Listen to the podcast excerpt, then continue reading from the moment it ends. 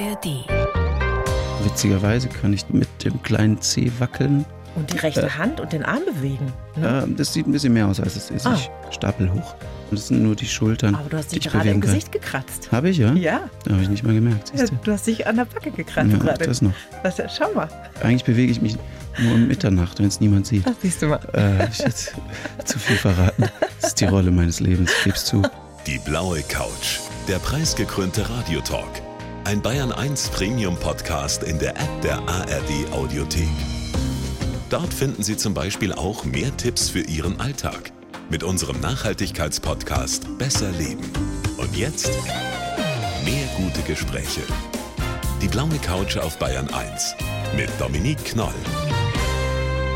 Mich so lange gefreut auf dich, Mensch. Samuel Koch ist heute zu Gast. Schön, dass du da bist. Ich freue mich auch sehr. Hi. Wir haben uns beschlossen, dass wir uns duzen, Jawohl. weil wir beide Berufsjugendliche sind. Also der Tat. ich ja schon länger berufsjugendlich als du. Aber es fühlt sich irgendwie für mich ein bisschen, weiß ich nicht, schöner an und näher. Und ja, Kinderbuchautor, Buchautor, Podcaster und natürlich Schauspieler. Ich glaube, so kann man dich mittlerweile ruhigen Gewissens vorstellen, ohne immer zu sagen, das ist der Mann, der bei Wetten das diesen Unfall hatte. Äh, Geht es dir auch so, dass du jetzt mehr so im, für das Tun und Wirken im Hier und Jetzt wahrgenommen wirst von den Menschen? Zunehmend, ja. Mhm. Das ist ganz erfrischend, gebe ich auch zu, dass mich das auch freut, wenn ich in, auf der Straße eher angesprochen werde, ah, Sie sind doch der Schauspieler, als ah, Sie sind doch der mit dem Unfall. Ja. Also auch wenn ich die Leistungsgesellschaft, ich denke auch zu Recht manchmal gerne kritisiere, schließe ich mich trotzdem nicht aus, dass ich ein bisschen lieber über meine Leistung als über eine Fehlleistung erkannt oder definiert werde. Aber hallo, du vibrierst ja vielleicht noch ein bisschen nach. Du standest ja gestern in München auf der Bühne in dem Stück Hungry Ghosts. Wie ist es denn gelaufen? Ja, war ja mein Einstand beziehungsweise Mhm. meine Premiere in dem Stück zum ersten Mal. Den Kammerspielen auf der Bühne, war oft als Konsument dort, beziehungsweise nicht ganz richtig. Mein allererstes Vorsprechen, während ich gerade drüber nachdenke, war an der Otto-Falkenberg-Schule In München. in München. Also das ging damals richtig in die Hose. Es war mein erstes Vorsprechen. Ich war, wusste überhaupt nicht, was mich erwartet. Also, Dann sollte ich noch singen und improvisieren und Oh Gott. ich war gänzlich schlecht vorbereitet, hatte damals hier bei Bavaria Filmstudios gearbeitet und da hat mich die Schauspieler da hingeschickt, gesagt, mach das doch mal. Und jetzt bin ich abgedriftet. Der gestrige Abend war, ich finde, sehr gut. Ich bin ja nicht so ganz in dem Probenprozess drin gewesen, sondern eingesprungen und werde auch die nächsten Vorstellungen übernehmen. Heute Abend die Derniere für diese Spielzeit. Dann geht's nächste Spielzeit weiter. Ist es noch Luft nach oben? Ich glaube, mit der ja, Chefdramaturgin dann gestern Abend noch reflektiert, sind uns da einig, was man noch weiterarbeiten, weiterentdecken, weiter erfinden kann, aber hat große Freude gemacht, ein Teil des Ensembles sein zu dürfen. Sag uns doch kurz, was du für eine Rolle spielst in dem Stück. Ich spiele tatsächlich den Autor des Stückes im Stück. Ah, interessant. Wie so eine Babuschka-Puppe, so ein bisschen. Ähm, vielleicht. Mit dem Schauspielstudium, da wolltest du ja eigentlich schon 2010 anfangen. Da kam die Zusage von der Schauspielschule Hannover damals. Ist es überall eigentlich so hart reinzukommen in diese Schauspielschulen? Grundsätzlich kann man sagen, schon. Also gerade eben in diese staatlichen Institutionen, die Schauspielschulen, kann man fast an zwei Händen abzählen, wie viel es davon in Deutschland gibt. Und im Schnitt, so wie ich weiß, äh, bewerben sich zwischen 600 und 1500 Leuten. Und auch im Schnitt kommen halt zehn Leute in die Klasse. Gott. Und das sind schon über mehrere Tage, Wochen und manchmal Monate Bewerbungsprozesse. Und das ist ein sehr aufregendes Unterfangen. Ich mochte es damals sehr, weil es so spannend ist. Und ich bin aber auch sehr unbefangen da reingeraten. Für mich war es eher ein Ausprobieren. Und ich glaube, diese Unbeschwertheit, sprechen wir heute auch noch drüber, war es dann, die mich dann da ja gar nicht so verkrampft hat reingehen lassen. Und dann hat es dann auch an verschiedenen Schauspielschulen recht weit geklappt. Und so konnte ich mich dann für Hannover entscheiden. Du bist so ein Mensch, ne? Du bist nicht angstgetrieben so. Du machst dir nicht Gedanken, oh, was könnte da vielleicht nicht klappen, wenn ich da jetzt vorspreche, sondern du machst Ja, das. Ich versuche es. Ich kann auch schon ganz gut nervös sein und mich selbst Mhm. unter Druck setzen. Aber ja, es ist interessant. Es ist eine Mischung aus mutig sein, nicht ängstlich sein, aber manchmal ist auch ein schmaler Grat zwischen Naivität, Mut und Dummheit. ähm, oder, oder, also irgendwas dazwischen. Mhm. Das heißt, du warst damals, als die Zusage kam von der Schauspielschule, komplett auf der Startrampe eigentlich deines Lebens. Und dann kam eben dieser Abend bei Wetten Das, mhm. als du diesen Sturz hattest. Also ich meine, ich glaube, es wissen alle Bescheid. Du bist mit Sprungstelzen über ein fahrendes Auto Saltos gesprungen. Das ja. war der Stunt damals. Da saßen wir alle sehr starr vor Schreck vor dem Fernseher. Ich kann mich da auch noch ganz gut dran erinnern. Was fühlst du denn jetzt knapp 13 Jahre später, wenn du daran zurückdenkst? Ach du meine Güte. Ähm, also sonst im Alltag fühle ich da reichlich äh, wenig. Mhm. Wenn ich mir jetzt proaktiv, so wie in dem Moment, zurückerinnere, dann ja, ist es doof gelaufen nach wie vor und ich habe ja die Auswirkungen bis heute in meinem mhm. Alltag zu spüren, auf die ich bis heute auch ganz gut und gerne verzichten könnte. Also klar, wenn ich das rückgängig machen könnte, würde ich das rückgängig machen und trotzdem versuche ich, uff, es gäbe so viele Facetten, darüber zu reflektieren, zu beschreiben, aber dran zu glauben, darauf zu hoffen, dass mir alles irgendwie schon zum Besten dient und versuche gar nicht da in der Vergangenheit zu gucken, warum ist das passiert, sondern eher auch für die Zukunft und die Gegenwart zu schauen, wozu kann ich jetzt auch diese Lage, in der ich eben bin, reichlich unbeweglicher, als ich es mir wünschen würde, auch nutzen. Mhm. Wir haben einen Lebenslauf geschrieben für dich, lieber mhm. Samuel. Ich leg dir den jetzt mal hier kurz rüber. Ja. So, und äh, darf dich bitten, den mal vorzulesen und dann sprechen wir drüber. Also so prima vista, ohne ihn vorher gesehen zu haben. Ach, das kannst du, macht, du bist Schauspieler. Macht, macht ihr das immer so? Immer so. Da okay. sind wir gnadenlos. Ich kann mich gar nicht, ich war doch schon mal bei euch, kann mich gar nicht richtig erinnern. Hast du verdrängt. Ja, scheint so. Okay, als Schauspieler lerne ich nochmal sechs bis acht Wochen die Texte. Äh, um Aber stell dir jetzt vor, du musst einspringen. Um, zack, okay, zack. muss einspringen, um sie zu verherzlichen, zu verkopfen. Aber gut, ich probiere mal. Guck mal, wie er Zeit gewinnt jetzt, ne? Schau mal. Ja, ich versuche schon mal vorzulesen. Mein Name ist Samuel Koch und ich liebe die Schwerelosigkeit. Auch wenn ich mit 240 Kilo Gesamtgewicht nicht gerade leicht bin. Drill und Disziplin waren als Kind mein tägliches Brot. Saltos waren so normal für mich wie Fahrradfahren. Ich war unerschrocken, habe das Risiko nicht gescheut. Soll ich eher wie so ein Nachrichtensprecher oder? Einfach ganz äh, normal, ist voll okay. okay. mein Bauchgefühl hat mich nicht vom entscheidenden Salto meines Lebens abgehalten. Vor diesem Tag war mein Leben so reich, dass es für sieben Leben gereicht hätte. Heute ist das wieder so. Die Zeit dazwischen hat mich zu einem anderen Menschen gemacht. Irgendwie aber auch wieder nicht. Denn ich bin immer noch ich. Ich spiele am Theater und auf der Leinwand. Ich schreibe Bücher, spreche vor Menschen und mit Menschen, inspiriere und helfe. Ich liebe und werde geliebt, kann Hilfe zulassen und am Ende dann doch Schwerelosigkeit erleben. Und? Ja, ich muss nochmal gegenlesen, ob ich alles so unterschreibe. Geh doch nochmal kurz durch. Ich gehe da nochmal einmal durch. Nein, habt ihr schön geschrieben. Ja. Äh, interessant. Gut recherchiert, wie es mhm. wirkt. Schön. Soll ich irgendwas noch ergänzen? Nein. Fehlt denn irgendwas? wo du Ach. sagst, das muss da dringend noch rein. Ach du meine Güte. Oh Gott, wenn man da mal anfängt, ne? Ja, es ist doch eine so reichhaltig wie das ja. Leben kann also, man nie. Nee, das können wir natürlich Der nicht. Der Rest steht nur, zwischen den Zeilen. Und darüber sprechen wir jetzt ja auch noch ein bisschen. Gerne. Mit sechs Jahren warst du ja schon im Leistungskader Turnen, Kunstturnen in Frankreich und Deutschland und du hast als kleiner Zwerg schon Saltos vom Kleiderschrank gemacht und so weiter. Also ein Kind mhm. mit sehr viel Bewegungsdrang. Ja. Das stimmt. Das heißt, dann war immer was los zu Hause, Mama, Papa immer hinterher geeiert und haben die dann auch mal gesagt, Mensch Samuel, mach doch mal langsam oder haben die das immer so unterstützt, diese wilden Sachen, die du dann ja auch später gemacht hast als Teenie? Also sie haben, Gott sei Dank, wie ich finde, das Kunstturnen immer unterstützt und ich weiß nicht, wie viele hunderttausend Kilometer meine Mutter gefahren ist. Ich habe noch drei Geschwister, die auch alle lange Zeit ins Kunsttouren gingen. Dann gab es natürlich noch Klavierunterricht und Gitarrenunterricht und mit vier Kindern. Und wir haben auch noch auf dem Kaff gewohnt. Da gab es jetzt keine so öffentlichen Verkehrsmittel.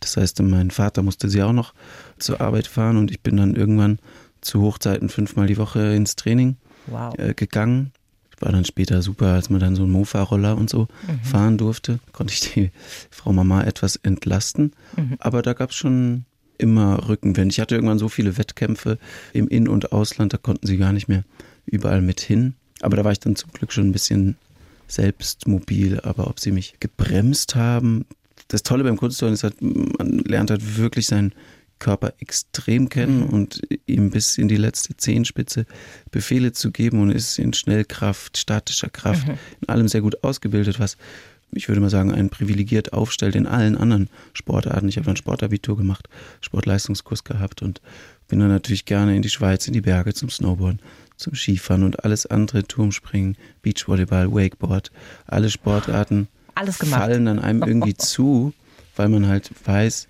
mit dem Körper umzugehen. Mhm. Und das hat dann, glaube ich, schon zu einem insofern sehr bewegten Leben geführt, dass meine Mutter oft auch die Stirn runzeln musste, um es mal vorsichtig auszudrücken. Das kann ich gut verstehen.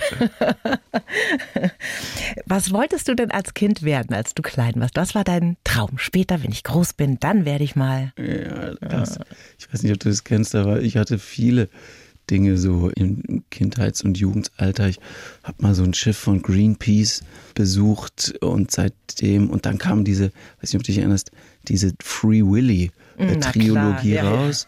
Und dann ist man so als Kind angefangen, habe ich alle Wale und Delfine Bücher gelesen. Dann wollte ich immer Meeresbiologe und Tiefseeforscher werden. Und alle bei, retten. bei Greenpeace einsteigen. Dann hatte ich schon relativ früh in der Schule ein Praktikum gemacht im Ernst-Mach-Institut für Kurzzeitdynamik. Aha. Das war bei mir in dem Dorf. Mhm. Da wurden immer so Sprengungen gemacht. Hat es immer geknallt und die Scheiben gescheppert. Und dann war ich in diesem Ernst-Mach-Institut und war bei den Sprengungen dabei und habe die Physiker dort kennengelernt. Dann wollte ich natürlich unbedingt Physiker werden.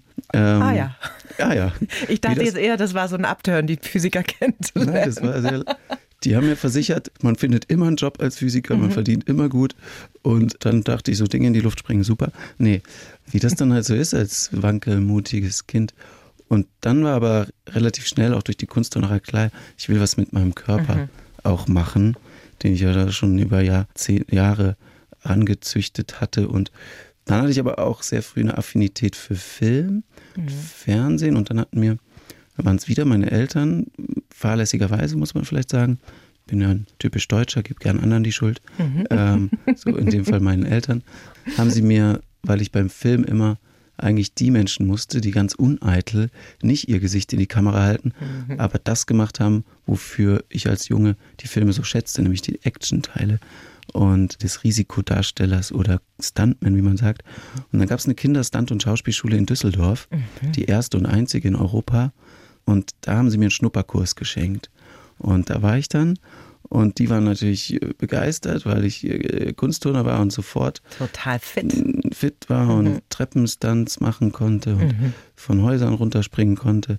Und dann wurde ich vom Fleck weg gebucht und hatte meinen ersten Fernsehauftritt. Also ich feiere schon mein, ach du meine Güte, kann ich, ich habe schon mein 20-jähriges Fernseh- und Filmdebüt, äh, Premiere hinter mir.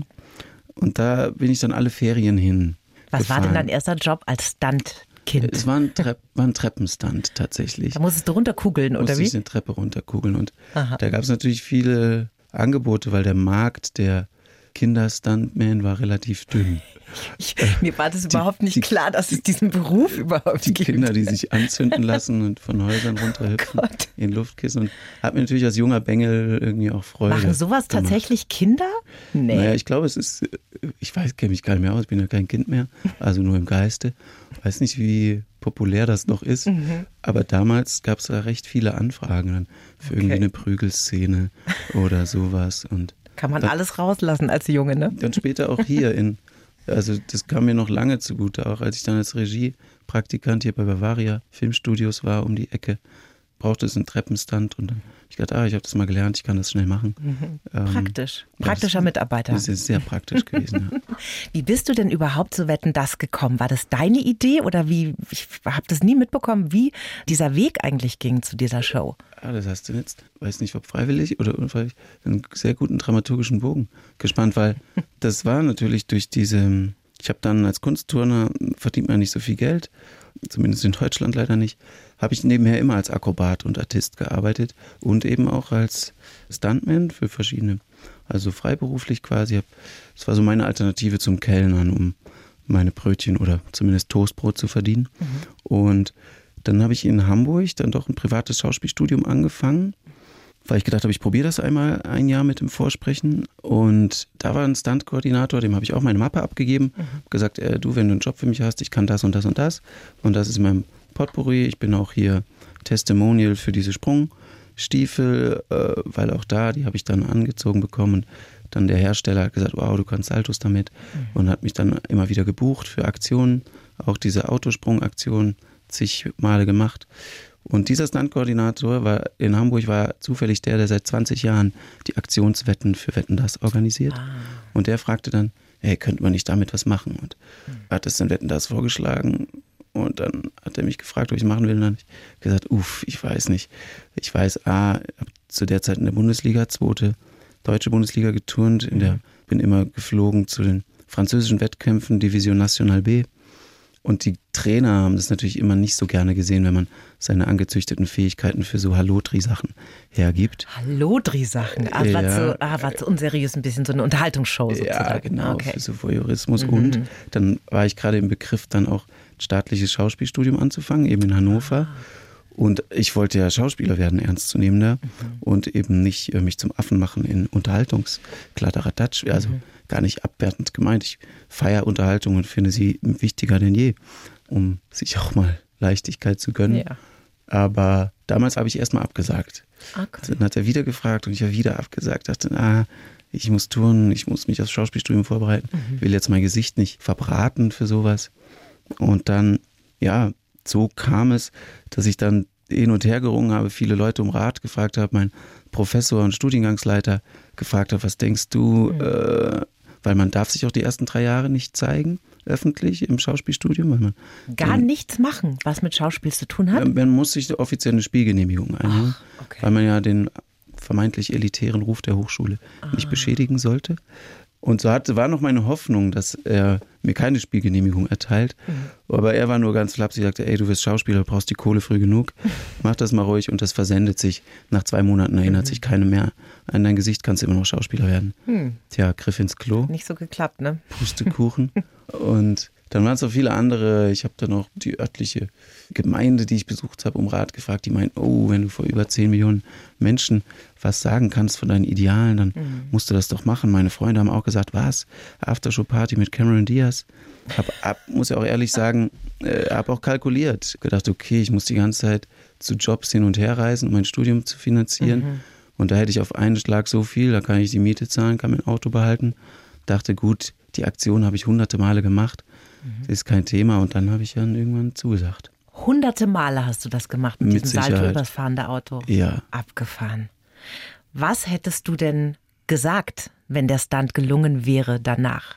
An die Fernsehnation. Millionenpublikum, ja, ne? Abgesehen von Weltfrieden. Ich war tatsächlich von Karl-Heinz Böhm inspiriert, aber würden Sie jetzt die anderen Älteren noch mhm. erinnern? Ich fand das irgendwie toll, dass er so ein Medium genutzt hat, um so viel zu erreichen. Ich habe mir das mehrere Male angeschaut. Für die, die sich nicht erinnern, er hat damals dann das Publikum gefragt, ob, wenn jeder, ich glaube, es war nur eine Mark, spenden wenn würde jetzt. jeder von den ja. Zuschauern jetzt eine Mark spendet, mhm. dann haben wir schon 10 Millionen, Millionen oder Mark. was immer das mhm. damals war. Mhm. Das war eigentlich das, was mich tatsächlich am allernervösesten gestimmt hat. Ob dieser sportlichen Aktion hatte ich überhaupt keinen Zweifel. Ich mhm. mache Saltos über Gegenstände, seit ich denken kann. Oder eigentlich schon, bevor ich klar denken konnte. Und meine größte Nervosität galt tatsächlich, was sage ich da? Hat mich auch Thomas Gottschalk gefragt, ob er nach der Aktion mhm. oder davor mit mir sprechen soll. Sage ich, machen wir es lieber danach, dann bin ich ein bisschen befreiter. Ja. Gab es keinen danach. Naja, ich wollte schon, ich habe mir dann mich entschieden, es mir nicht zurechtzulegen, sondern ohne Skript wolltest du das machen? Dann, Boah. Äh, dachte so äh, getreu der Vorstellung davon, wovon das Herz voll ist, damit sprudelt der Mund über oder mhm. so ähnlich mhm. gibt's. Klingt ganz gut. Äh, klingt ganz gut. dachte, was mir dann so frisch auf der Seele liegt oder brennt. Ah, wie hat's Goethe gesagt? In Faust. Wenn es euch auf der Seele trinkt und mit urkräftigen Behagen die Herzen aller Hörer zwingt, so werdet ihr nie Herz zu Herzen schaffen, wenn es euch nicht von Herzen geht. Also dachte Jetzt ich. zitiert er auch noch Goethe, mein auch, Gott. Auch das noch. Was mir von Herzen geht, das sollte dann schon ankommen. Und ja, ich hätte wahrscheinlich schon was darüber gesagt. Ich meine, es ist 13 Jahre her. Mhm. Aber so muss ja nicht im Wortlaut, nur so die, die ja, Message, die Botschaft so. Ja, ich denke, ich hätte wahrscheinlich versucht, Thomas Gottschalk oder Michael Hunziger haben es mir auch einfach gemacht. Die haben ähm, eingeleitet oder hätten eingeleitet über meine Arbeit im Kindergottesdienst, mhm. den ich so geleitet habe. Und so hätte ich schon versucht, auch was von diesen Idealen nämlich dass mein Glaube zu klein ist, als dass ich mir vorstellen kann, dass das hier alles aus Zufall entstanden ist und dass das alles hier einen Sinn haben muss mhm. und dass, glaube ich, auch jeder da draußen einen spezifischen Sinn hat und dass ich glaube, dass es sich lohnt, danach zu suchen, was denn der jeweilige individuelle Sinn des Menschen sein könnte, aber auch der über- oder untergeordnete. Naja, ich weiß nicht, ob ich, vielleicht war es auch ganz gut, dass ich nichts gesagt habe. Ach, ich fand das klang ganz gut eigentlich, Samuel. Du warst ja dann in Düsseldorf in der mhm. Klinik. Was sind denn deine ersten Erinnerungen, nachdem du wieder zu Bewusstsein gekommen bist? Hast du das noch irgendwo geparkt oder magst du vielleicht auch gar nicht drüber sprechen? Ja, das ist relativ diffus. Also es erinnert mich eher an so einen düsteren Science-Fiction-Film, muss ich mhm. sagen. War auch, glaube ich, so eine Mischung aus Abgeschossenheit mit Drogen und Medikamenten mhm. und dann überhaupt nicht zu kapieren, was gerade los war, ist gar nicht, wie man sich das vorstellen kann. Also es war irgendwie immer, die Fenster waren immer dunkel.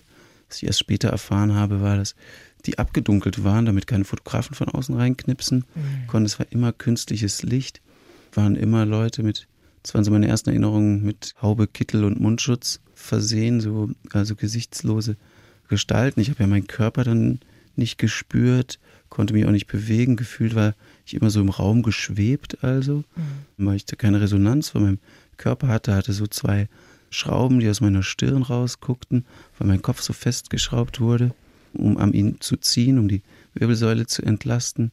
Konnte nicht sprechen, weil ich ja beatmet war. Dann haben die Leute mich noch immer Simon Schmitz genannt.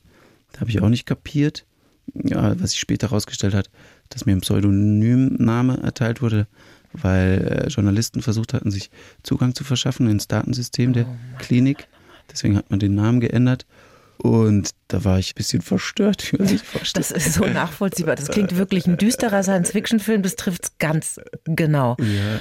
Wie lange hat es denn dann gedauert, bis du dich artikulieren konntest, Fragen stellen konntest? Ja, das habe ich dann irgendwann gelernt, dass man mir dann hier diesen Luftröhrenschnitt hat man so einen, so einen genannten Sprechaufsatz draufgeschraubt, mhm. dass man dann durch den sprechen konnte und dann wurde ich relativ schnell in die Schweiz verlegt, mhm. In die Klinik und da weiß ich noch, habe ich mich eigentlich so darauf gefreut, weil man sagte mir, das wird jetzt ein hartes Trainingslager, das wird eins der härtesten Trainingsphasen seines Lebens. Da dachte ich noch, super, ich liebe Trainingslager. Das ist, ist genau mein Ding. Mhm. Gefragt, was gibt's da alles? Und ja, vielleicht war es für mich auch ganz gut, dass mir nie jemand direkt ins Gesicht gesagt hat, so, du wirst nie wieder laufen können, nie wieder selbstständig leben, sondern dass das so schrittweise, sukzessive bei mir ankam, mhm. weil man auch immer noch hoffte, mein Rückenmark war nie bis heute nicht ganz durchtrennt, sondern nur gequetscht worden durch eine Einblutung, die auch erst drei Tage nach dem Unfall eintrat. Also drei Tage nach dem Unfall war ich auch noch bewegungsfähig. Das kam erst später. Und so hat man immer noch lange gehofft, ah, es kommt noch was zurück, es kommt noch was zurück. Mhm. Nach, sagt so nach dem spinalen Schock, wenn das Rückmark abschwillt. Und dann gab es so Hoffnung, ja, vielleicht kommt noch was nach neun Monaten, mhm. vielleicht kommt noch was nach zwei Jahren, bei manchen kam was nach sieben Jahren. Und so blieb ich eigentlich immer ein Hoffender. Mhm. Was ich im Grunde fast vielleicht naiv, aber auch, mm, weil es mir mehr Freude macht, bis heute bin. Mhm. Du verfolgst das ja sicherlich ganz genau, wie die Forschung, die Medizin sich da entwickelt. Du hast gerade gesagt, dein Rückenmark war nur gequetscht. Ich kenne mich da jetzt gar nicht aus. Aber besteht denn da Hoffnung, dass da nochmal eine Verbesserung eintritt oder steht es völlig in den Sternen? Mm, also so medizinisch gelte ich natürlich als ausrehabilitiert. Mhm. Da sagt man, es ist quasi wie abgestorben, mhm. weil es zu lange gequetscht war. Witzigerweise kann ich dennoch, was mir aber auch kein Mediziner erklären kann, mit dem kleinen C wackeln. Und die rechte äh, Hand und den Arm bewegen. Ne? Das sieht ein bisschen mehr aus, als es ist. Ah. Ich stapel hoch. Das sind nur die Schultern. Aber du hast dich gerade im Gesicht gekratzt. Habe ich, ja? Ja. Habe ich nicht mal gemerkt. Ja, du hast dich an der Backe gekratzt ja, gerade. Das noch. Was, schau mal. Eigentlich, be eigentlich bewege ich mich nur um Mitternacht, wenn es niemand sieht. Das siehst du mal. Äh, ich jetzt zu viel verraten. Das ist die Rolle meines Lebens. Ich gebe zu. Oh jetzt oh hier, hier öffentlich auf der blauen Couch. Oh, war ja. Das ist jetzt, jetzt makaber. Eine Enthüllungssendung. äh, was war die Frage? Die Frage war, ob es da medizinisch gesehen so. irgendeine Hoffnung gibt, dass sich da ähm, nochmal was ändert oder ob man sagt, nee, so ist es jetzt. Ja, ich würde mich, denke ich, nicht für Rückenmarksforschung stark machen. Mhm. Unter anderem ich mit Wings for Life zusammen, eine der größten Rückenmarksforschungsstiftungen die, wenn, wenn ich nicht glauben würde, dass da noch was geht, Also weil gerade die neurologische ähm, Rückmarksforschung vor allem ist verhältnismäßig jung zu den anderen Bereichen und da ist auch in den letzten Jahren schon relativ viel passiert und die Ärzte oder Professoren, mit denen ich auch in Kontakt bin, auch in den USA, sagen im Grunde ist keine Frage mehr, ob das irgendwann der Fall sein wird, sondern noch wann. Mhm, mh. Und ob ich das noch erlebe oder nachfolgende Generationen mal abwarten. Mhm. Du bist ja ein bekennender Christ, du bist gläubig, das hast du auch in mhm. vielen Interviews schon erzählt. Gab es denn in der Zeit, in den vielen Jahren jetzt nach deinem Unfall, auch mal Momente des Zweifels? Ja, muss ich äh, leider sagen. Wenn ich äh, schon sage, ich bin ein Hoffender und ein Glaubender, muss ich leider auch sagen, bin ich auch gelegentlich ein Zweifelnder. Ich habe vorhin vielleicht zur Historie oder um es besser einordnen zu können, ich habe es vorhin kurz angedeutet, auch damals bin ich schon so leidenschaftlich Sinnsuchender in äh, verschiedenen Kirchen auch gewesen, wann immer, ob, ob hier in München, ich hier in München lebte oder in Hamburg oder dann später in Hannover. Hatte ich vorhin erwähnt, habe ich dann auch in der, der Gemeinde, wo ich dann versucht habe mitzuarbeiten, gefragt, was haltet ihr denn so von äh, diesem Wetten, das Kladderadatsch? Und da waren eben auch eben, wie ich vorhin sagte, welche, die gesagt haben, ja, mach das doch. Und gerade vor diesem Hintergrund, wo ich dann sagte, okay, gut, es ist vielleicht als Kunstturner nicht so ehrenvoll und als Schauspieler nicht so ähm, praktisch, aber ich stelle das jetzt unter eine höhere Führung, mhm. wenn ich jetzt aber fast spirituelle Ausdrücke, und mach das. Und dass ich dann so auf die Nase gefallen bin und das so dermaßen schief ging, gerade vor dem Hintergrund hat mich das schon sehr zum Zweifeln und zum Hadern gebracht, was mein ganzes Glaubenskonstrukt anbelangt. Und habe natürlich hinterfragt, wie man das immer macht, oder hoffe ich doch, im Leben ist der Glaube oder überhaupt Religion vielleicht mit Sicherheit nur ein von Menschen gemachtes psychologisches Konstrukt, das uns über, irgendwie über Wasser halten mhm. soll, mhm. als Notlösung, das uns vermeintlichen Pseudosinn im Leben gibt. Diese Fragen habe ich schon gestellt, konnte aber oder kann jetzt nachhaltig oder rückwirkend sagen, dass ich gemerkt habe, da ist schon mehr. Oder wie ich vorhin andeutete, ich kann mir nach wie vor nicht vorstellen, dass alles das hier nur aus Versehen passiert sein soll. Oder mhm. all das Schöne, all das äh, Intelligente, was wir als Menschen immer noch nicht ganz durchdrungen haben, was uns umgibt, dass dem, glaube ich, muss auch was Schönes und Intelligentes und Sinnvolles zugrunde liegen. Würdest du denn so weit gehen zu sagen, dass auch dein Unfall einen Sinn hatte für dich? Ja, ich reife ja hoffentlich nach wie vor, aber man muss sagen, die Reife besitze ich dann vielleicht doch noch nicht, dass ich mhm. sagen kann, ah super, dass ich den Unfall hatte, das hat den und den Sinn. Mhm. Aber ich versuche ihm natürlich an seinem Unsinn was zu nehmen, heißt irgendwie noch was Sinnvolles abzuringen mhm. so gut es geht und kann natürlich sagen, gewisse Begegnungen, äh, viele Möglichkeiten auch und Chancen, sei es allen voran unsere Vereinsarbeit, die weiter wächst und wächst, Samuel Koch und Freunde und auch andere Dinge wären nicht entstanden mhm. ohne diesen Crash. Vielleicht äh, ganz kurz Menschen, die den Verein noch nicht kennen. Ja. Da helft ihr Helfern, also zum Beispiel mhm. Pflegenden, die zu Hause Menschen betreuen, die ja. irgendwann dann total ausgebrannt sind. Und dein Verein, der sorgt dafür, dass die mal eine Auszeit kriegen, ne? Ja, sehr schön zusammengefasst. Mhm. Im Grunde innerhalb des mittlerweile der Öffentlichkeit ein bisschen angekommenen Pflegenotstands mhm. gibt es einfach noch so einen weiteren Notstand, der weniger gesehen wird, nämlich der der pflegenden Angehörigen, die das System extrem tragen und wiederum vom System wenig unterstützt werden. Das bestätigen uns auch immer wieder die Krankenkassen und Gesundheitsämter, wie wichtig diese Arbeit ist. Und wir merken es, seit meinem Unfall merke ich es im Grunde, kommen Zuschriften bis heute fast wöchentlich, kann ich immer noch sagen, seit 13 Jahren, mhm. von A, gefühlt jedem frisch verletzt Querschnittgelähmten, der irgendwie eine Assoziation zu meinem Unfall sieht, beziehungsweise eben nicht der Verletzte selber, sondern eben die Angehörigen, die Eltern, die Kinder, die Geschwister, die überfordert sind. Und genau da greift eben unser Verein bei der ein bisschen den Fokus auf den Angehörigen. Mhm. Mit der Idee und auch die Erfahrung, die ich selber gemacht habe, dass wenn man den Helfern hilft, hilft man den Betroffenen fast direkter, aber mindestens indirekt. Na klar. Auch wiederum. Weil das ist einfach auch eine wahnsinnige seelische Belastung, ne? wenn man mhm. Menschen zu Hause pflegt. Wir haben unseren Papa daheim gehabt, bevor er gestorben ist. Und da merkt man erstmal, da braucht man ja auch seelisch unheimlich eine Stütze. Man ist körperlich fertig, ne? mhm. ne? Und seelisch aber auch. Also sehr viel ja. Gebendes in dir, Samuel, ne? Ach ja, wie ich hier vorhin vorlesen durfte. Mhm. Deswegen habt ihr das schön geschrieben. Mhm. Kompliment an die Redaktion. Ich liebe. Manuela Brenzinger, schau mal, kannst du mal hier rüber? Dankeschön für den Schilder. Ich liebe und werde geliebt, kann Hilfe zulassen, am Ende dann doch Schwerelosigkeit erleben. Mhm. Ja, ich finde, wenn, weil du jetzt vorhin auch gefragt hast, wegen dem Sinn, also das ist natürlich ein, klingt vielleicht zynisch, aber es ist in der Tat so auch ein Privileg, was sich, oder eine Gnade, wie auch immer man es bezeichnen will, dass ich so erfahren darf oder muss, zwangsläufig, inwiefern ich von anderen abhängig bin. Mhm. Und wenn ich nur mein Bein bewegen will, brauch, muss ich jemand Bescheid sagen, der mein Bein bewegt, wie ich Hilfe brauche. Und mir ist es ganz plastisch vor Augen im Alltag und andere Menschen können sich viel besser eine Unabhängigkeit, eine Freiheit, Autonomie vormachen. Mhm. Aber schlussendlich sind wir alle meiner Meinung nach abhängig und auf andere angewiesen. Wir müssen meiner Meinung nach viel dankbarer sein für die Menschen, die uns den Müll wegbringen, den Müll entsorgen, die jeden Tag um drei Uhr aufstehen, damit wir Brötchen haben, die uns hinterher putzen, hinterher reinigen, hinterher verschrotten, für uns stricken und nähen und produzieren.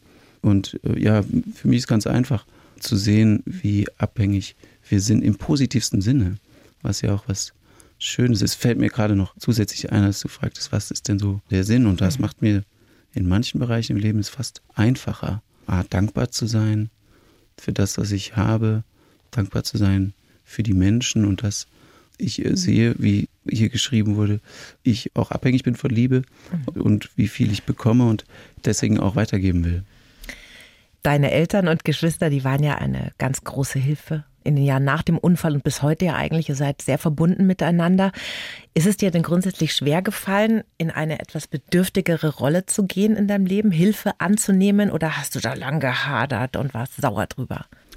Ich habe das versucht sportlich zu sehen, würde ich sagen.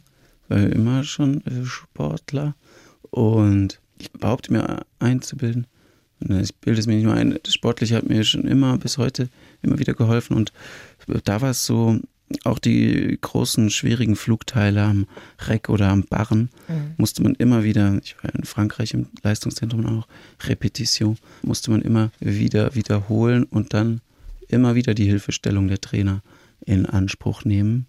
Auch wenn man schon höhere Schwierigkeitsgrade erreicht hat in den Kürübungen oder so. Mhm. Und würde sagen, es fiel mir verhältnismäßig leicht. Ich kenne auch Menschen mit ähnlicher Diagnose, die zu Hause alles versuchen, mit technischen Hilfsmitteln das Fenster zu öffnen und auch darauf bestehen, dass sie selber die Tür öffnen und die Rollläden runterlassen. Mhm. Mir wurde das dann auch angeboten, aber ich habe dann der Krankenkasse gesagt, ihr müsst da kein Geld in die Hand nehmen. Ihr könnt die Technologie jemand anderem geben, dem das wichtig ist. Für mich ist kein Problem zu sagen, kannst du mir das Fenster aufmachen? Oder mhm. kannst du mir dies und das machen? Also, was das angeht, relativ unprätentiös. Mhm. mhm. Ich glaube, das hilft sehr, ne, in so einer Situation, Kann wenn man sich sein. da nicht so schwer tut ja, das anzunehmen. In anderen Dingen denke ich jetzt wieder, gerade so in kreativen Prozessen, mhm. äh, wenn ich jetzt viel schreibe, schreibe auch gerade eine Serie und auch an einem Theaterstück und da merke ich manchmal, wie ich auch, nervt mich natürlich an mir selber, wenn ich da merke, dass so eitle Künstlerambitionen in mir rauskommen, wo ich dann mir schwer tue, Dinge aus der Hand zu geben oder ah. wenn andere sich dann einmischen. Aber das ist ja mal noch was ganz anderes, ne? Da geht es ja um Kreativität, da brauchst du ja keine Hilfe, die hast du ja. Ja, dir. kann sein. Die Schwerelosigkeit beschäftigt dich ja sehr. Du hast sogar ein Buch darüber geschrieben, das heißt Schwerelos, wie das Leben leichter wird. Und da darf ich mal eine kleine Stelle vorlesen. Da schreibst du, mit meinem Rollstuhl verbindet mich eine innige Hassliebe. Einerseits ist er der Schlüssel zu wenigstens ein bisschen Mobilität und Kontrolle. Andererseits wiegt das Ding 180 Kilo, ist sperrig und unförmig und engt mich im Alltag schon ganz schön ein. Das heißt, du hast eine große Sehnsucht nach Leichtigkeit, körperlich und seelisch? Ja. Er nickt. Ja, natürlich habe ich eine große Sehnsucht nach Leichtigkeit. Eine gute Stelle hast du ausgewählt. oder die das, glaube ich, gut herausstellt. Aber Schwerelosigkeit ist so ein Thema. Ich weiß gar nicht, wann das überhaupt begonnen hat. Das ist ja ein, etwas, was man schon im Zenit einer jeden Flugkurve mhm. erlebt, gibt es einen kurzen Moment die der Achterbahn Schwerelosigkeit. Zum Beispiel, ne? Dieser Moment, bevor die runterrauscht. Ja, genau. Mhm. Zum Beispiel, also schon als kleiner Junge, äh, als kleiner Bengel beim Kunstturnen habe ich das eigentlich geliebt. Seitpferd mochte ich immer am wenigsten. Dieses Pauschenpferd, weil da gibt es keine Was ist das mit Schwerelosigkeit. diesen Griffen drauf, wo Genau. man sich so rum So Kreisschranken macht, muss. ja genau. Mhm. Das, äh, das fiel mir immer am schwersten, vielleicht auch, weil es da keine Schwerelosigkeitsmomente gab. Und ich liebe, schätze und feiere das auf körperlich-physischer Ebene, aber habe mich eben weiter im Kern auch auf die Suche gemacht, wie man das auf psychischer oder metaphysischer Ebene auch erreichen kann. So eine, wie du gesagt hast, seelische Leichtigkeit. Also und über den Körper zur Ja. Seele finden. ja, genau. Der Weg. Im Grunde so Mhm. von außen nach innen. Und das ist grob beschrieben, die Reise in diesem Buch und auch die dann in dem gleichnamigen Abendprogramm, Mhm. das ich dazu gestalten werde. Oder im Grunde war fast zuerst dieses Abendprogramm, weil ich mich auch in Zeiten von Corona, der Pandemie, gefragt habe, wie können wir auf diese schwere Zeit Mhm. reagieren? Wie kann das Leben wieder leichter werden? Habe ja selber für mich erfahren, dass es in schweren Zeiten braucht es irgendwie eine Kraft zum Umdenken und in jeder Krise oder neuen Situation muss man neu denken, muss man umdenken. Habe mich gefragt, wie kann man das auch in, in ein kulturelles Abendprogramm, Unterhaltungsprogramm packen. Mich eben auf diese Reise gemacht und wenn man so will, ein Programmheft geschrieben, das ein bisschen eskaliert, weil ich mich so extrem mit dem Thema auseinandergesetzt habe. Nicht nur mit meiner Erfahrung angereichert, sondern auch den vielen Menschen, mit denen ich darüber gesprochen habe. Fließen auch die Meinungen von Ethikern, Soziologen, Therapeuten mit rein. Und so ist das Programmheft eskaliert ein bisschen und sind 200 Seiten geworden und eben in dieses Buch schwerelos mit reingepackt. Das ist das Buch, aber das ist nicht das Programmheft, oder? Das meinte ich ja ein bisschen ironisch. Das Programmheft ist eskaliert in der Form, dass es ein Buch geworden ist. Es ist Ach, jetzt ein, verstehe. ein Programmbuch. Okay. Wir haben jetzt wie viele Seiten? Ich schau mal ganz Ich kurz. glaube, ja. Weißt du? Um die 200, glaube ich. 200. 200 Seiten Programmheft. Hey, Ja. mein Kindergeburtstag hier. du bist ja auch also auf diese Suche nach der Schwerelosigkeit gegangen und bist da schon wieder ganz schön verrückten Kram hast du da gemacht. Ja, also ein, so ein, wie heißt das, Parabelflug, oder? Ja, oh es- Gott. ja, das ist absurd. Ähm, Also das Thema beschäftigt mich so intrinsisch. Ja. schon immer. Äh, Wie kann ich ein heiteres Herz bewahren, auch wenn die Umstände kompliziert sind? Mhm. Weil mir natürlich die Frage ganz oft gestellt wird und ich ja dann nicht nur für mich gültige, sondern auch repräsentative Antworten geben möchte, die dann eben in diesem Buch verfasst sind und auch in die Show mit reingepackt. Aber dann kam das Thema auch von außen auf mich rangetragen, wie zum Beispiel dieser Parabelflug, den du gerade ansprichst. Ich habe den Predigtteil in einem Gottesdienst in Bonn übernommen und nach dem Gottesdienst sprach mich ein ehemaliger Astronaut an, der schon im Weltall war, dort wohl zu der Erkenntnis gekommen ist, dass es einen Gott geben muss. Und der hat mich dann zur ESA, zur Europäischen Raumfahrtagentur, eingeladen. Wow. ist absurd, weil ich hatte echt, muss ich ehrlich zugeben, nicht so viel Lust auf diesen Gottesdienst, hatte am Abend Vorstellung in Bonn, habe Hiob gespielt und dachte, oh nee, früh raus. Aber dieser Gottesdienst war es, der mich in die Europäische Raumfahrtagentur gebracht hat. Und dann hatte ich da so Kon- lustig. Kontakt mit dem General Director. Ja. Und der hat wenig später mich kontaktiert, hat gesagt, er würde gern eingeschränkten Kindern und Jugendlichen den Traum der Schwerelosigkeit erfüllen und hat mich gefragt, ob ich die ESA unterstützen könnte. Zusammen mit der NASA war dann diese Aktion im europäischen Raum Kinder und Jugendliche zu finden, die Lust darauf hätten, mal Schwerelosigkeit zu erfahren, gerade weil sie in ihrem Leben sonst viel schwerer haben. Da waren dann Blinde dabei, Rollstuhlfahrende Kinder, andere Behinderungen. Und dann habe ich natürlich gesagt, helfe ich euch und habe mich auch ganz aufopferungsvoll im Sinne meiner Schwerelosigkeitsexperimente bereit erklärt, sie zu begleiten. Wow. Und dann mit der ESA und NASA ab Bordeaux solche Parabelflüge durchgeführt, wo man immer im Zenit der sehr ausgedehnten Flugkurve knapp 22 Sekunden komplett schwerelos So ist. lange ist das, das Mhm. wusste ich nicht. Sind auch wirklich Irre. länger als man denkt, diese 22 Sekunden. Ich glaube, wir haben 15 Parabeln davon geflogen, zwei lunare Mhm. Parabeln, da hat man die Anziehungskraft des Mondes ungefähr. Das war echt eine der aufregendsten Erfahrungen, die ich so machen durfte und auch sehr emotional, diese strahlenden Kindergesichter Mhm. miterleben zu dürfen, die einfach mal wirklich schweben und schwerelos sind. Ja, ja, was für ein Gefühl das sein muss. Ja, Kann Ist der schlecht geworden? Nee, tatsächlich nicht. Da hatte ich auch so einen Autonomiedrang, du das vorhin angesprochen hast, weil die wollten uns unbedingt so eine Spritze verpassen vorher, dass wir eben nicht durchs Flugzeug kotzen, weil nach dieser Flugkurve hat es dann noch Hyperschwerkraft, weil man dann richtig in den Flieger gedrückt wird, wenn er den Sturzflug wieder auffängt, die drei Piloten, die das Manöver gleichzeitig durchführen. Da wurde dann auch im Strick gesagt, man muss einen Punkt anstarren und darf auf keinen Fall von dem Punkt weggucken, Okay. sonst äh, kotzt man und habe mich lange gegen diese Spritze geweigert. Ich dachte, ich muss nicht kotzen, ich kotze nicht, ich äh, liebe das eigentlich. Und war auch nicht so. Mein Bruder kam noch mit. Wir haben es dann natürlich ausgereizt, haben das überprüfen wollen, ob man wirklich kotzt, wenn man den Punkt außer Acht lässt. Und? Und wir mussten nicht kübeln. Ja. Sehr gut. Darf ich mal fragen, wie das ganz praktisch geht? Also man schwebt da diese 20 Sekunden in der Schwerelosigkeit und dann patsch fliegt man wieder auf den Boden dieses Flugzeugs. Wart ihr da irgendwie verpackt in Schutzanzüge oder so? Weil Nee, du also- kannst dich jetzt ja zum Beispiel nicht abfedern, abstützen, wenn du nach Ja. unten fliegst. Also diese Boeing war es, glaube ich, war komplett ausgehöhlt und mit so Netzen waren die wenigen Sitzbereiche noch geschützt und ähm, waren natürlich auch Astronauten. Wir waren sechs ehemaligen Astronauten dabei und assistierenden Kräften, die wiederum sich festgeschnallt hatten am Boden oder am Flugzeugboden. Gibt ja dann irgendwann kein oben und unten mehr. In der zweiten Parabel haben wir mich einfach an die Decke gestellt. Allein das Stehen war ja für mich schon ganz toll. Und es wird dann runtergezählt, relativ spektakulär. So fünf, vier, drei, vielleicht war es auch auf Englisch, three, two, one. Und dann wusstest du, jetzt kommt die Schwerkraft zurück. So ungefähr lief das praktisch ab. Ja, Und dann haben die anderen auch so ein bisschen aufgefangen. ja, ja, quasi. genau. die Okay, haben mich verstehe. dann wieder auf den Boden gelegt und wussten, okay, jetzt wird das Flugzeug aufgefangen. Also du machst ja noch ganz schön wildes Zeug, auch Paragliden und so weiter. Gibt es das Gefühl von Angst nicht in deinem Leben? Ja, das könnte tatsächlich ein großes Problem sein in meinem Leben. Das äh, nicht vorhanden sein von Angst. Ich hatte sehr lange sehr viel Angst. Das hat bestimmt was mit, trifft dich zurück zur Glaubensfrage, absurderweise. Hatte se- sehr viel Angst als kleiner Junge, hat mir total die Unendlichkeit und die Frage, was nach dem Tod passiert, Angst gemacht. Ich hatte gar nicht so viel Angst vor dem Tod, glaube ich, aber vor allem vor der Zeit danach, wie das wohl sein muss. Auch wenn ich so äh, kulturell angeeignet dann schon eine Vorstellung mir suggeriert wurde, dass es nach dem Tod weitergeht. Und allein das hat mir auch furchtbar Angst gemacht. Ob es jetzt weitergeht oder nicht, wie auch immer, muss man sich irgendwann entscheiden, was man da glaubt. Und dann habe ich echt so viel Albträume, hatte so ein traumatisches Erlebnis, würde jetzt zu weit führen.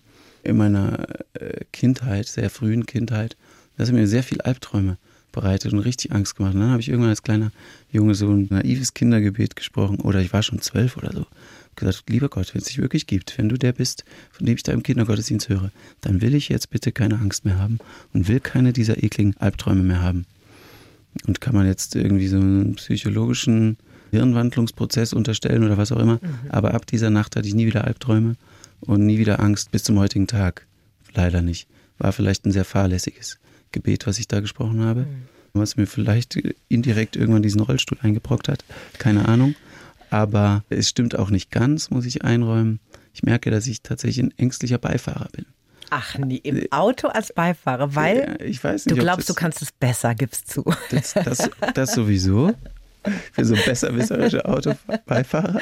So richtig nerviger, Ah, ein Traum. äh, grauenvoll. Bisschen männlich, muss ich sagen. Äh, grauenvoller Beifahrer. Nee, ich muss sagen, meine Frau fährt wirklich richtig gut. Mhm. Die zwei wichtigsten Frauen in meinem Leben, Mutter und meine Ehefrau, die fahren echt am besten. Das gefällt mir gut. Und da merke ich aber, wenn- was so her schnell herannahende Autos anbelangt und ich kann die Situation nicht so gut kontrollieren und wahrscheinlich auch ein bisschen die Erfahrung, ich weiß nicht, woher sie kommt, dass ich ein bisschen das Vertrauen darauf, dass im Leben schon alles gut und glatt läuft, die habe ich ein bisschen verloren. Die machen mich zu so einem ängstlichen Beifahrer. Aber auch, weil ich schon so viele Unfälle jetzt erlebt habe, so viele querschnittgelähmte, ich muss auch sagen, zerfetzte Leute gesehen und besucht habe in Kliniken. Und die Vorstellung, dass sich mein Zustand nach einem Autounfall noch verschlechtern würde, der gefällt mir gar nicht. Davor habe ich tatsächlich ein bisschen Schiss dann als Beifahrer. Und ich merke auch bei Menschen, die mir sehr lieb und teuer sind. um die habe ich dann auch Angst. Also selbst wenn mein kleiner Neffe barfuß Laufrad fährt, mhm. habe ich schon Angst um seine Füßchen. Das ist eher ein Horror bei Kindern, ne? wenn man denen manchmal beim Leben und Rennen und Toben zuschaut und mhm. immer nur so, oh Gott, oh Gott, oh Gott. Aber ja. man muss sich gestatten, dass sie sich ihre Schrammen holen dürfen. Ja, das ist leider so. Vertrauen, ja. Keine Leichtigkeit ohne Schwere. Das schreibst du auch in deinem Buch. Und diese Schwere, die kann man ja ganz wunderbar mit anderen Menschen teilen. Hast du da auch ja. geschrieben. Mit wem teilst du die denn, deine Schwere? Ja, kann man natürlich auch hinterfragen, diese Theorie, geteiltes Leid ist halbes Leid. Manche sagen auch, geteiltes Leid könnte doppeltes Leid sein. Aber ich glaube schon, dass wir dafür auch da sind und füreinander nicht nur da sind, sondern auch da sein sollten. Ich teile meine Schwere, ja, mit einem sehr intensiv, fast erlesenen Freundeskreis. Mhm. Es gibt wenige enge Freunde, mit denen ich mich regelmäßig und auch intensiv austausche. Natürlich meine Familie nach wie vor, gibt ja inflationär gewordene WhatsApp-Gruppen, auch da kann man sich zumindest kommunikativ schwere Gedanken oder schwere Momente austauschen und teilen. Mhm. Dann natürlich meine Frau. Und es ist ja irgendwie beides. Man teilt ja Schönes, Leichtes, mhm. Freudiges und auch Schweres.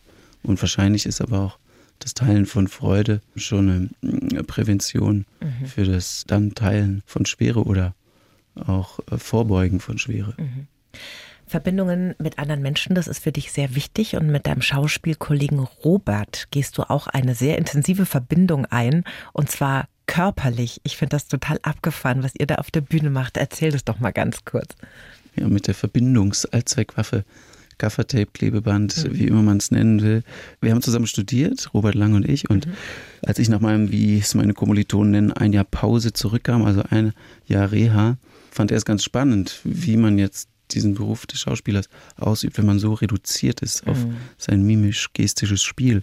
Und er hatte den absurden Gedanken, weil er es irgendwo aufgegriffen hat, sich mit Klebeband an die Wand zu kleben, um nur noch mit dem Gesicht spielen zu können. Es kam nie dazu. Wir haben aber die Idee zu ihrem eigenen Umkehrschluss geführt und das Klebeband nicht genutzt, um ihn unbeweglich zu machen, sondern genutzt, um mich beweglich zu machen und haben mich in einer Studienpause an ihn dran geklebt mit Klebeband umwickelt euch beiden. Ja, genau. Also Ach, unsere Körper einander gewickelt.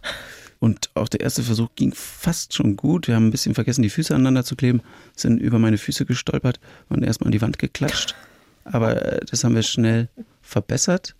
Und dann war das echt faszinierend, weil ich dann mit ihm wieder durch den Schauspielflur laufen konnte und die Leute haben ganz schön große Augen gemacht, dass der gerade noch rumsitzende plötzlich dreidimensional durch den Raum läuft. Und wir haben das immer weiter optimiert.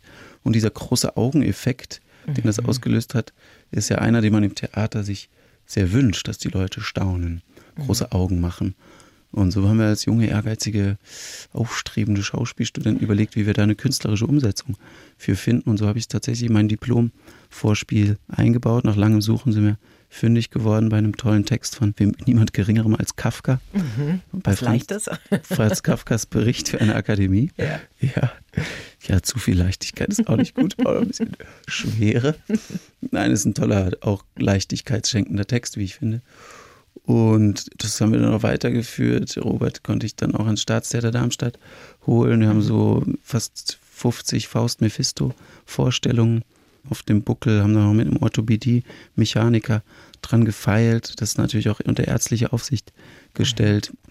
Und auch jetzt, soll jetzt kein Pseudo-Propagandateil sein, Entschuldigung, aber auch jetzt sind aktuell nämlich auch gerade am Proben, weil wir die Nummer in einer adaptierten Version auch wieder auf die Bühne bringen bei dem Schwerelos-Abend, weil es ja auch meine Reise ist zur Schwerelosigkeit und das ja auch ein Bestandteil ist dessen, was mir ganz physisch praktisch von meiner Schwere genommen hat, beziehungsweise auf jemand anderen auferladen hat. Wie fühlt sich das denn an für dich, wenn du da an jemanden so dran gepinnt wirst und seine Bewegungen mitmachst im Prinzip? Wie, wie ist das? Ich feiere es jedes Mal Aha. sehr, wenn der Klebeprozess vorbei ist und dann aufstehen und erheben.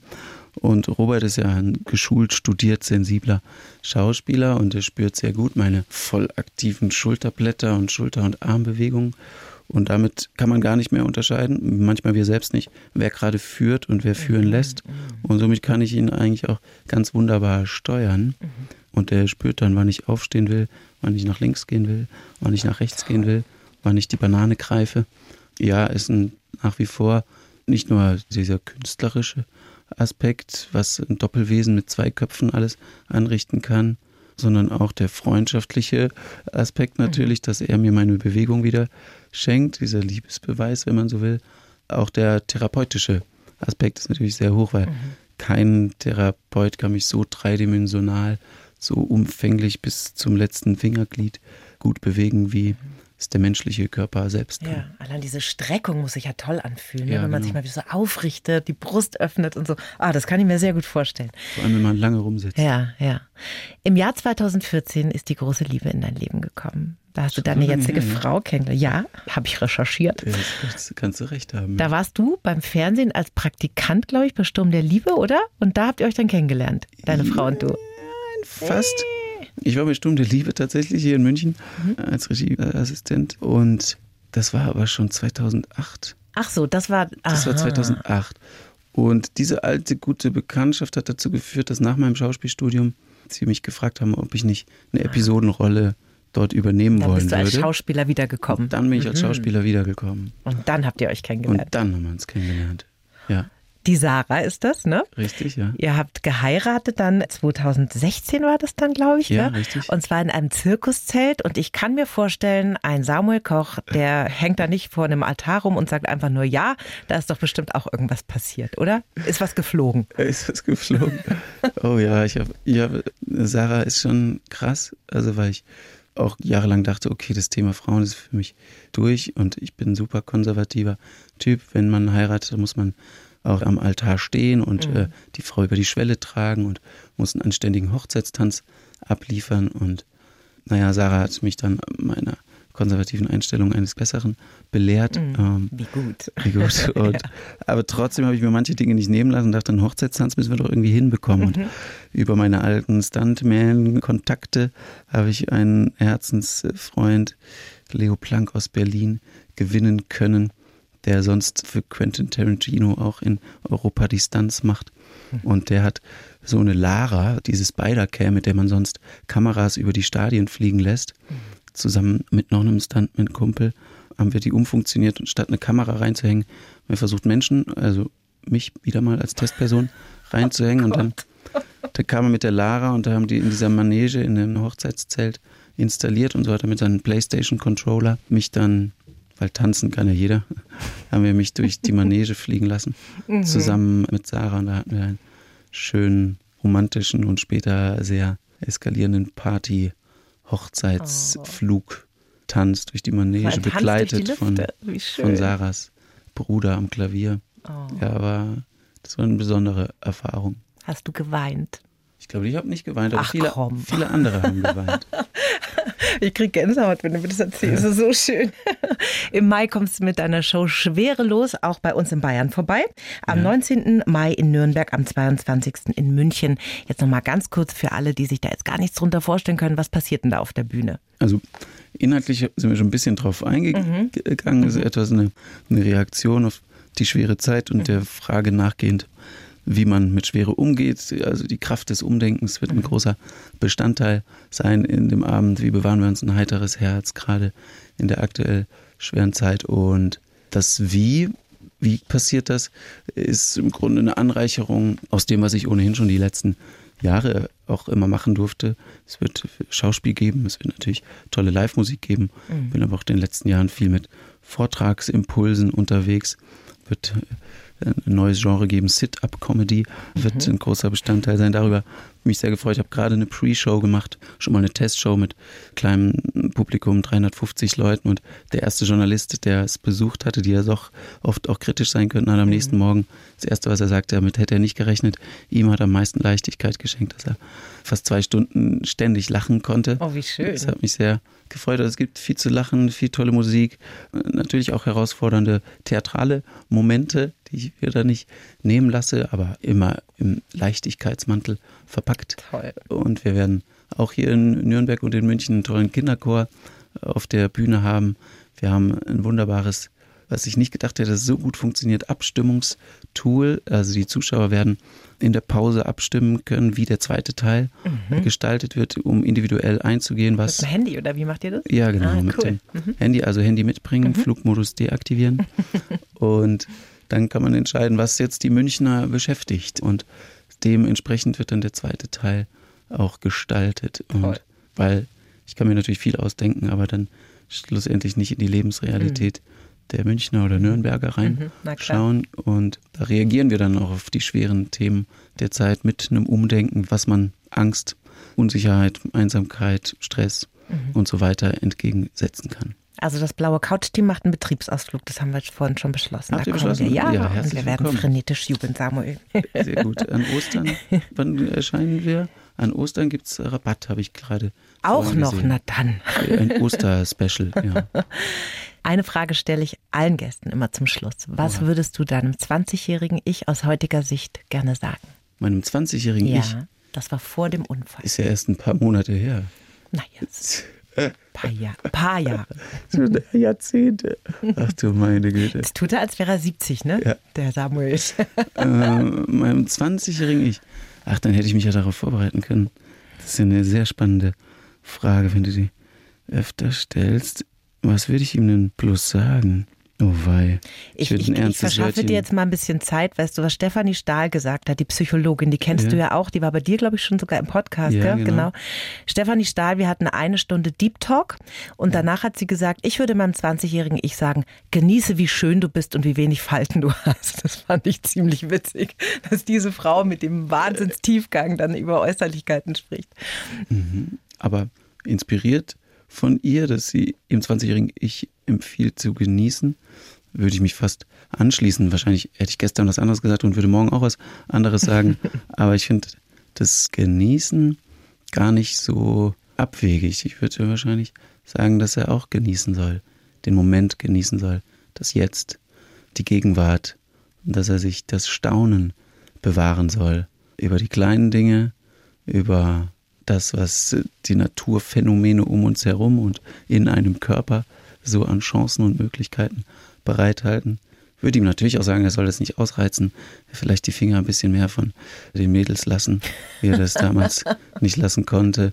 Würde ihm aber auch sagen, dass er in seinem Reifungsprozess, den er niemals abschließen soll, sondern jeden Tag Anfänger bleiben soll, sich auch das Kindliche immer bewahren soll, das Staunende, das große Augen machen. Und ich würde ihm sagen, er soll weiterhin große Augen machen, aber auch große Ohren, offene Ohren haben und vor allem ein offenes Herz behalten. Wow, das war jetzt aber sehr schön. Du hast vorhin schon gesagt, du bist ein dankbarer Mensch. Ich versuche Und ja. auch Momenten, wo es dir vielleicht mal nicht so gut geht, versuchst du zu überlegen, ach, wofür kann ich denn dankbar sein? Mhm. Ich bin jetzt sehr, sehr dankbar, dass du zu uns gekommen bist. Ich fand es ein ganz schönes Gespräch. ja, ich danke dir auch. Und ich wünsche dir für alle Projekte, die vielen, die du noch im Kopf hast und die du planst, wirklich nur das Allerbeste. Danke dir, wünsche ich dir auch. Dankeschön. Die Bayern 1 Premium Podcasts. Zu jeder Zeit, an jedem Ort. In der App der ARD Audiothek und auf bayern1.de. Bayern 1 gehört ins Leben.